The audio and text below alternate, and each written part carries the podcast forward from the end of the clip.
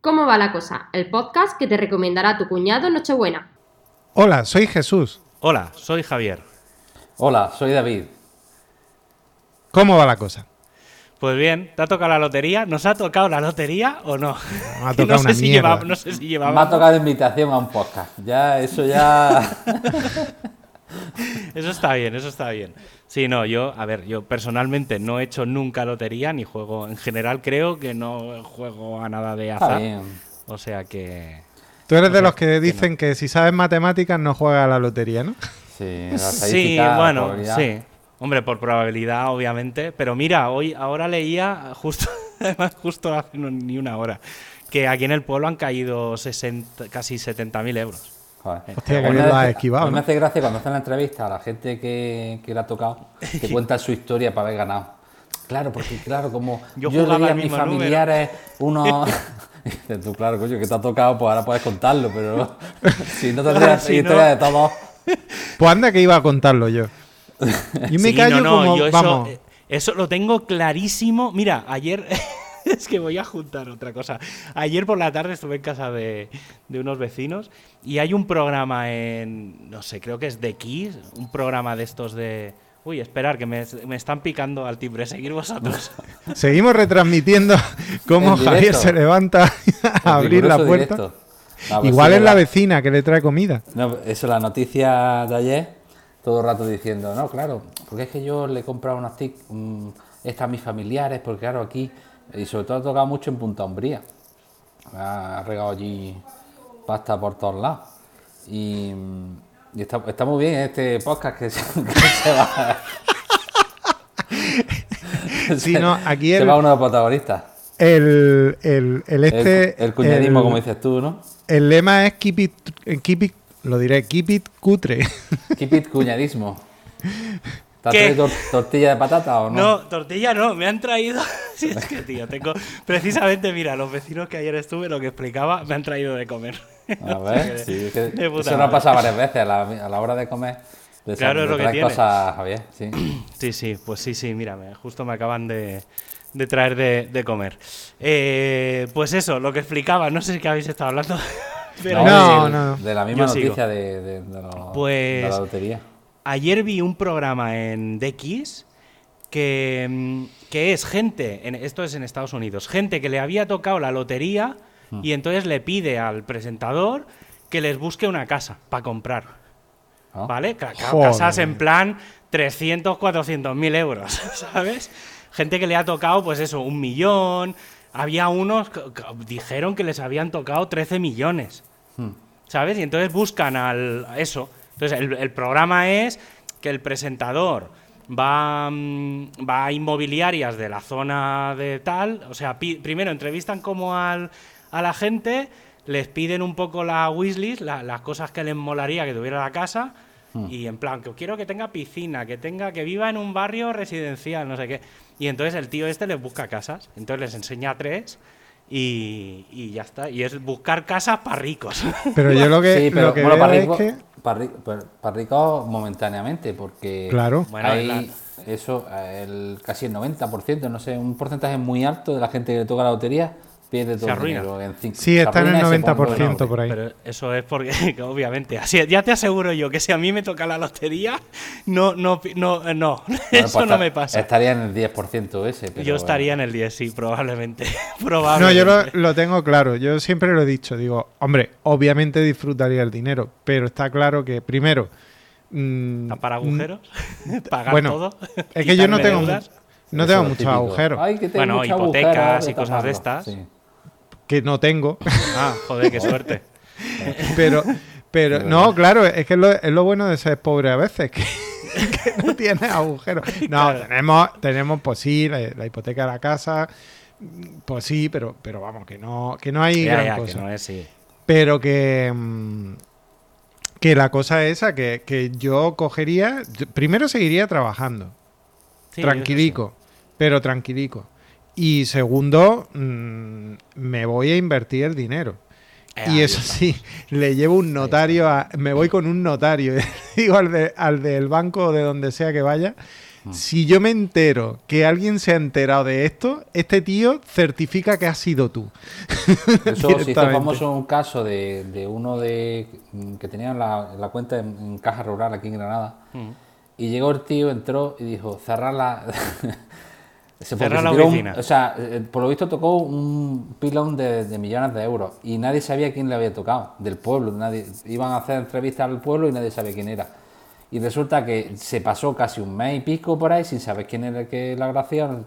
Eso no sería en Montefrío. Y, sí, en Montefrío me parece que fue un pueblo. Me acuerdo de eso. Y, y llegó el tío a la caja rural y dijo, cerrar la puerta que esto ya me encargo yo de todo el día. Y cerraron la puerta efectivamente de la, de la propia caja, echaron a los clientes y el tío gestionó todo el, el dinero. Pues yo solo veo un error. montado. Una Es de las que- primeras reglas de que cuando te toque la lotería es no dejar eh, lo mismo en el mismo sitio. Claro. Es el que problema es que creo que para cobrar el, Sí, eso sitio, claro. tienes que cobrarlo solo en un sitio. Pero siempre puedes ir al Banco de España. Entonces, cobra- te cobra X dinero por hacer las transferencias, 6, 10 euros por hacer cada transferencia a cada banco, pero yo de euros, que personalmente... Son 6 euros. de. Por eso, por- bueno, no, supongo que es más, porque habrá. Pero, pero bueno, eso es como si vais a la cuenta del banco y entre. Ahora, ahora ha cambiado un poco por el tema del SEPA y demás. Pero hace tres años, si tú querías hacer una transferencia inmediata, que creo que todavía se pueden hacer, que no es entre el mismo banco Sí, o sí, no es al día 20, pagas, 30 euros. pagas, y entonces se hace a través del Banco de España. Ah. Y entonces, claro, el Banco allí, de España es el ¿cómo que me va a cobrar 20 certifica. euros, ¿no? Eso. ¿Cómo? ¿Cómo? ¿Cómo me va a cobrar 20 euros por esta transferencia? ¿Pero estáis locos? Pues eso. calla, que, calla que, que- que ayer me, me pagaron de un, un nicho que tengo yo por ahí suelto y, y de pronto me he encontrado que, que tenía acumulados 300 euros. Coño. Yo creía que había 100 y, es y- como y la lotería Mira, también. la lotería, Sí, la sí, sí. pedrea. y me, lo- y me los paga el tío por PayPal Ah. y porque es de un comercio y me los paga por PayPal y y me cobran 9 euros y me dio un cabreo digo hostia qué mierda Claro, son claro. 9 euros PayPal- mandolío PayPal es sí, no, es que PayPal es carillo, tío. Joder. En general, la- las plataformas de pago, sí. Es, Por cierto, el caso ese que has contado es que fueron 150 millones de Eso, euros. Es que no me acordaba, era una millonada. Sí, sí, Pues, yo pues eso lo la caja rural de turno, eso... Sí, sí, ahí hay... eso ahí fue, hay, bueno. salieron, vamos, la experiencia en todos lados. Ya Hombre, tenemos tío. al agraciado, ya lo tenemos. Ya hemos Bueno, el agraciado se perdió. O sea, ese Bueno, sí, desapareció pero del. Se pueblo. desaparecido de. Vamos, ese ya no va a engranar ni. Yo creo que al final puedes acabar convirtiéndote en un desgraciado. Porque eh, tienes que vivir con unas paranoias. No, y porque ahora Yo creo que no, De repente sí todo que- el mundo empieza a quererte solo por tu Claro, dinero. eso sí, pero eso sabiendo quién eres. Si tú metes, o sea, yo por ejemplo iría a otro a otra ciudad o me iría a Madrid o a Barcelona, abriría una cuenta del banco Miami. allí y metería, o sea, yo me iría a una gran ciudad donde nadie te conozca, en la que, en, el- por ejemplo, en la oficina principal de, yo qué sé, de cualquier banco, en donde esté la sede social, ¿sabes? Ya, entonces me voy a la gran oficina y entonces allí, entre comillas, les entre comillas da un poco igual. ¿Sabes? Sí. Obviamente son 150 millones, pero claro, están acostumbrados las oficinas centrales a gestionar Me grandes apunto para cuando me toquen los 150 millones de Por euros. eso, sí, no, no, eso, estas reglas de oro. Y luego, obviamente, lo primero es distribuirlo entre bancos que no tengan absolutamente nada que ver. Porque solo si un banco quiebra, Apuntado solo te cubre 100.000 euros. Ya Entonces, sabéis, sí, no puedes eso chicos, es perder. cierto. podcast son, son- solo son para millonarios. ¿Cómo? Bueno, sí, Este consejos podcast, de millonarios. Consejos de millonarios. Muy útil. No, pero es eso. Y entonces luego lo siguiente es, yo nunca invertiría en bolsa, personalmente. O sea, si me toca la lotería, ¿eh? Pero sí que invertiría en. Mm. por ejemplo, en empresas de Internet, en, en- en empresitas Claro, tal, a sabiendas de que vas a pringar pasta. Pero te haces business angel y vas metiendo bloquecitos de... Te reservas un millón de euros.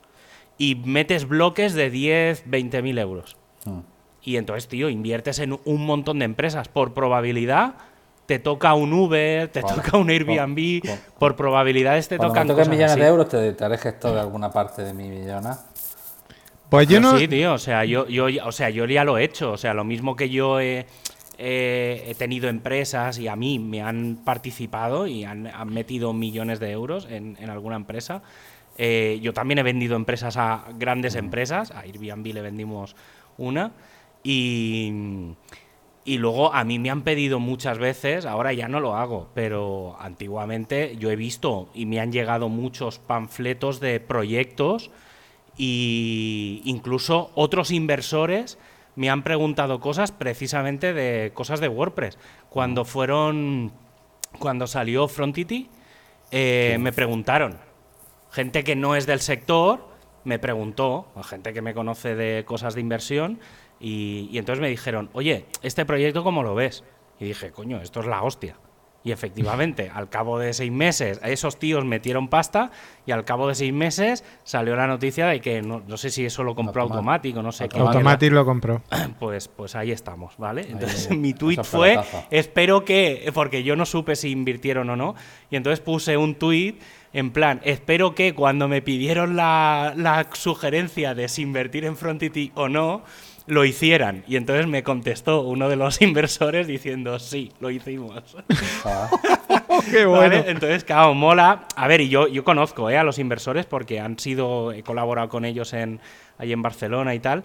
Y sí, sí, tío, o sea que mo- mola por eso, porque sí, sobre todo si conoces mucho los sectores. Yo, a mí me han llegado te proyectos de internet. muy profundamente. ¿no? Claro, no, pero que es fácil también, porque al final divides, yo divido los proyectos en tres a la hora de invertir. Los que no sabes que eso no va a ir a ningún lado, porque es un proyecto que, que no, no innova, mm, no sé, el equipo es malo, cualquier cosa. Los que son autoempleo, ¿vale? O sea, proyectitos que ves que eso sí, que tiene su nicho, pero que es una cosa que, que sí, Tiene que mucho pa- riesgo. para, para trabajar. Y aquí no hay los cultura de inversor en el sentido No, de no, que, aquí nada, cero. eh, bueno, de que Madrid. tú das un dinero y, y que te ten- tenga la responsabilidad después de devolvértelo, ¿no? No sé. Mm. Pero Yo de eso todas también es formas, tener paciencia, ¿eh? Porque yo tengo inversiones en empresas desde hace 5 o 10 años y pf, a ver cuándo llega. Y más ahora con toda la mierda de ahora. Estábamos a punto de vender una empresa, tío. Qué puta rabia. El coronavirus me ha jodido. O sea, ahora sí que puedo decir que el coronavirus me ha jodido mi, mi vida económica. Pero sí, sí, bueno, cosas yo, que pasan. yo te, cuando has dicho antes lo de la startup, yo, o sea, no lo haría por una sola razón. Por no tener que tragarme la chapa de los, de, de los que te tratan de vender la, la- o sea, de pedir la, Pero la eso no tienes por qué hacerlo, ¿eh? Es decir, tú puedes meterte en un, en un grupito de Business Angels y Mm. entonces es como hay un grupito que se encarga de eso, tú metes la pasta ahí y ellos se encargan de tomar la decisión de entrar o no. O sea, ellos luego, ellos hacen la criba y luego te dicen, oye, ¿te interesa entrar en esto o no? Nosotros hemos visto esto bueno y esto malo.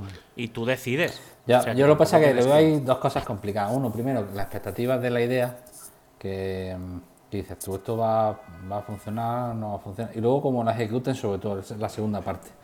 Ya, ya, el tío puede tener una, una idea, bueno, y aunque no sea muy revolucionaria, pero la ejecute de manera, vamos, lim- vamos, excepcional, y ahí sí veas tú que, pero claro, eso no lo sabes tú. hasta que El no- equipo, tío, el equipo. O pues, sea, al bueno, y- final... Y, emprendedor, claro. Sí, por eso, por eso. O sí, el equipo me refiero, obviamente va el, el emprendedor. Pero sobre todo, la.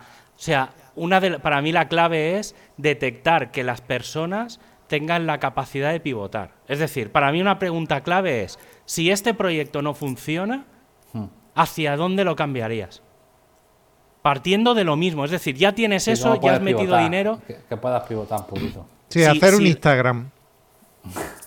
Ahora, Quiero decirlo, y sabéis cómo funcionó lo de Instagram. Instagram era una aplicación de, apli- de fotografías de la hostia, eh, con un montón de funcionalidades, no sé qué, y se dieron cuenta que la única funcionalidad que les gustaba a la gente era la fotografía y comentar.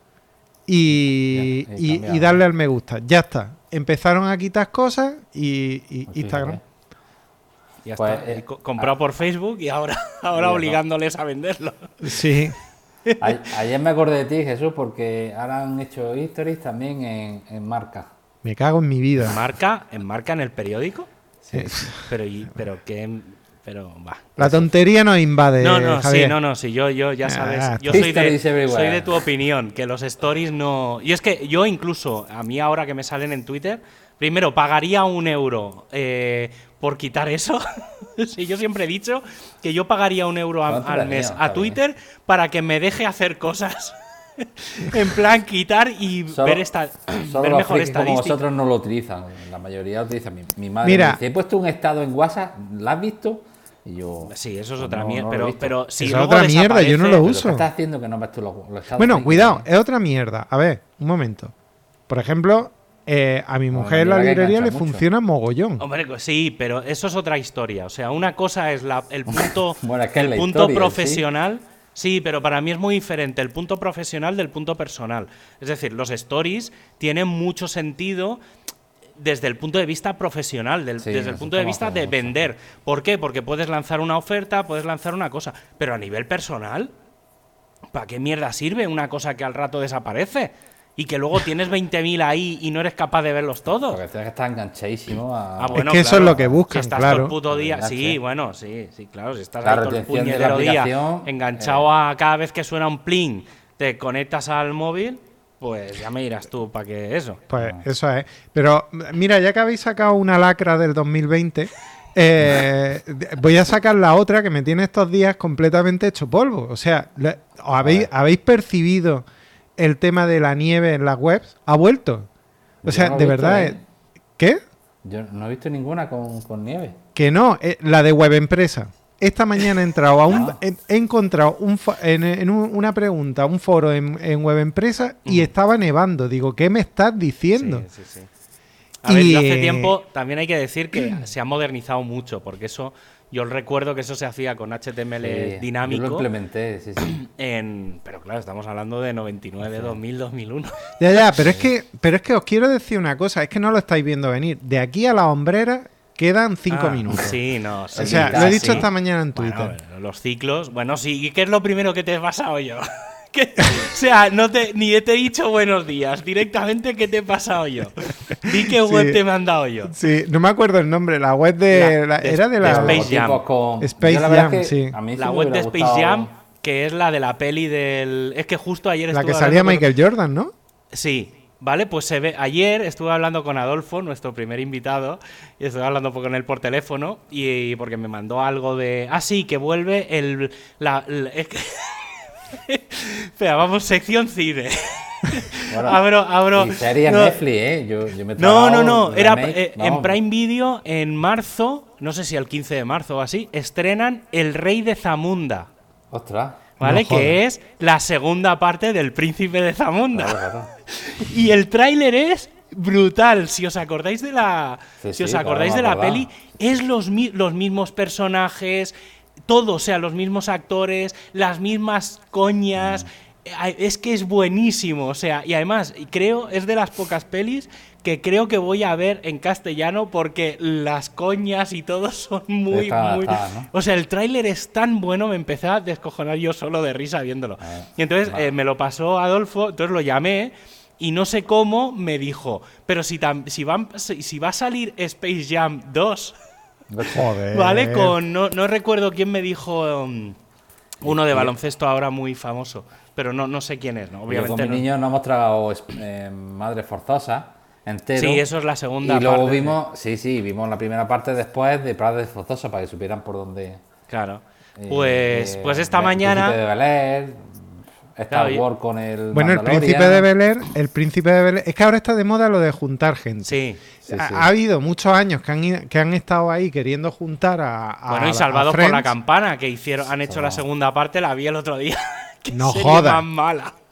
Hostia, Hostia, qué pues yo me la tragué, Y me la tragué casi, entera. Salen casi, casi, casi todos los personajes de la primera. Joder. Haciendo de padres y de Sí, sí. gente mayor, y entonces salen como los hijos y tal, y es la, es el, mi- son los mismos escenarios. Es Sí, sí, sí. malísima, o sea, si queréis ver una serie mala, de verdad, claro, yo lo que no tengo el recuerdo es de cómo era la primera, que intuyo Mientras- que Yo sí la también debió de ser yo mala, Yo estaba pero la enamorado veía. de la morena, vamos, esa era. Pues sale, pero no, adolescente estaba enamorado de la morenilla. Vamos. Mientras no vuelva Steve Urkel, Eh, Bueno, eh, también lo he visto, ¿eh? Puede ser, puede ser. Bueno, ha salido, salió hace poco también en alguna serie. Sí, sí, sí. Sí, sí. No, pero que eso, Pues- eso ya hubo una moda el año pasado con la vuelta a los 80 y ahora a los 90, que creo que es la, la peor década con, de- con, con- Bueno, no, está ahí. De, la, la década que deja indiferente es la, la de los 2000, eh, del Puede 2000 ser. al 2010, que realmente...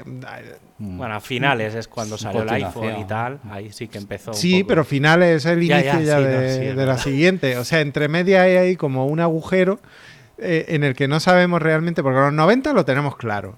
O sea, eh, los pelos de punta, las hombreras, etcétera. Los 80 mm, ya es indescriptible, pero, pero, mm, sobre El todo el yo-yo. Pero es que dentro de 20 años, cuando nos veamos, anda, ¿cómo íbamos en 2010 o en el 2020, ¿sabes? Bueno, nosotros precisamente no es que seamos los, los que, Sí, los que no. digamos.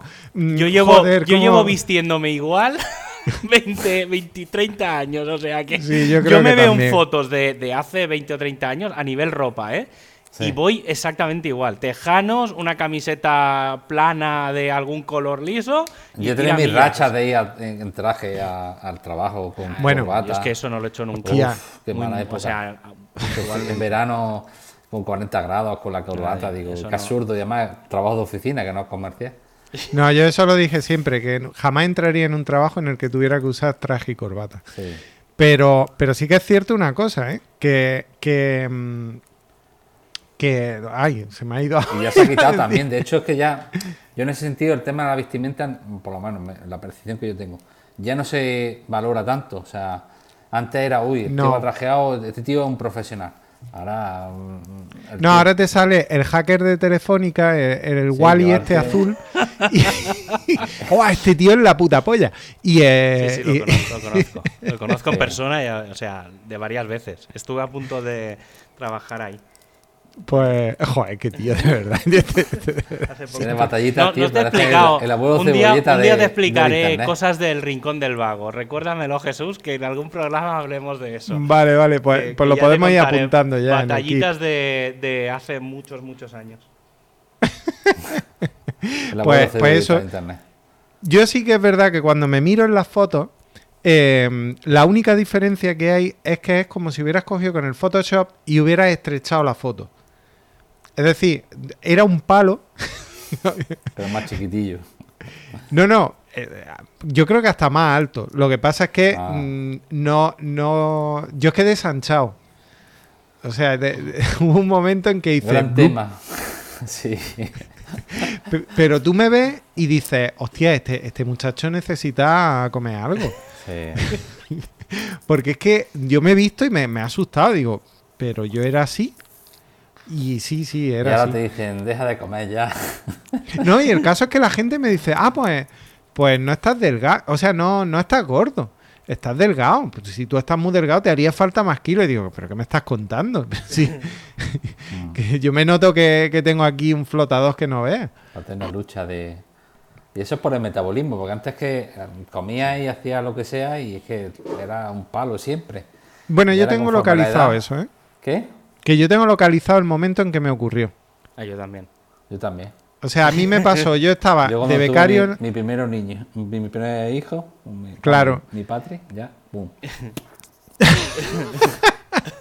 Pues yo, sin embargo, fue, estaba trabajando en la universidad de becario y ahí, ahí ese fue el mejor año de mi vida en forma física. Bueno, esos tres años. Eh, porque empecé a irme con compañeros a, a- a la sierra, además me iba en mitad de semana. Total, la Claro. vida en la, en la La universidad vida- de becario eres libre.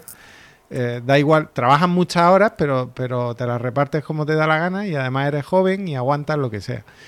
Y, y claro, pues, pues ahí estaba que no veas. Y de pronto se acaba la beca, pero, pero no había terminado el trabajo.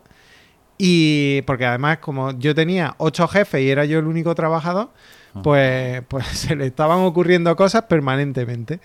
Y hasta que ya un día digo, se acabó. Porque además era la época en que yo usaba el GIS y era de los pocos que lo usaban en, en la, en- en geología al menos.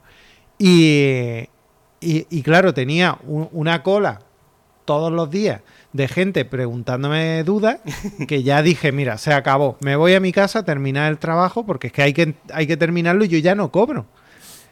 Y fueron tres meses encerrados que eché 8 kilos. Hostia. Pero Ah. de golpe. O sea, pero, mm, tal cual. Yo no, ni me di cuenta. mucho Yo a mí me llevó un casa Este año. Fue este- Yo Bueno, yo he llevo- aguantado, ¿eh? Yo, a ver, yo, yo, a mí me pasó un año, cuando en 2003, el verano de 2003, estuve trabajando de socorrista en la playa y claro, Ahí socorrista- mazao, Socorrista en la ¿no? playa, A principios tío. de año, verdad, es que claro, tú tienes para escribir un libro, ¿eh? O dos. Sí, bueno, tío, batallitas de... No, pero está bien porque en, a- fue, mira, es, es que es muy fácil la historia. A principios de año fue, o a finales del año anterior, fue cuando lo del Prestige en Galicia, lo del chapapote y todo aquello. Ah. Y entonces esa Navidad me fui de voluntario a Galicia. Estaba en un año sabático, me, me Pues yo tengo unos amigos que se conocieron y se, han- y se casaron por conocerse en Galicia, eran de Granada. Pues él no lo consiguió. conocieron. Yo- no, yo no. No. Entre chapapote y chapapote surgió. Pero sí que, claro, conocí gente de que iba de voluntaria de Cruz Roja. Y Ah. entonces me fui allí y tal. Y, me, y entonces, como estaba así en un plan año sabático, cuando volví dije, hostia, voy a recuperar una de las cosas de que de pequeño siempre decía, que era que quería. que Yo siempre a mis padres les preguntaba que quería ser de mayor socorrista como los de la playa. Uf, socorrista es aburrido como. es- No, tío, yo oh, que aquel nunca- verano me lo pasé tan nunca bien. O sea, no lo volveré a hacer nunca más, ¿eh? porque es muy duro. Pero me, lo, me divertí tanto. Y también hay que decir que estuve de. O sea, trabajábamos cinco días. Eh, bueno, el día antes del examen me dijo el jefe: si mañana pruebas, te contratamos.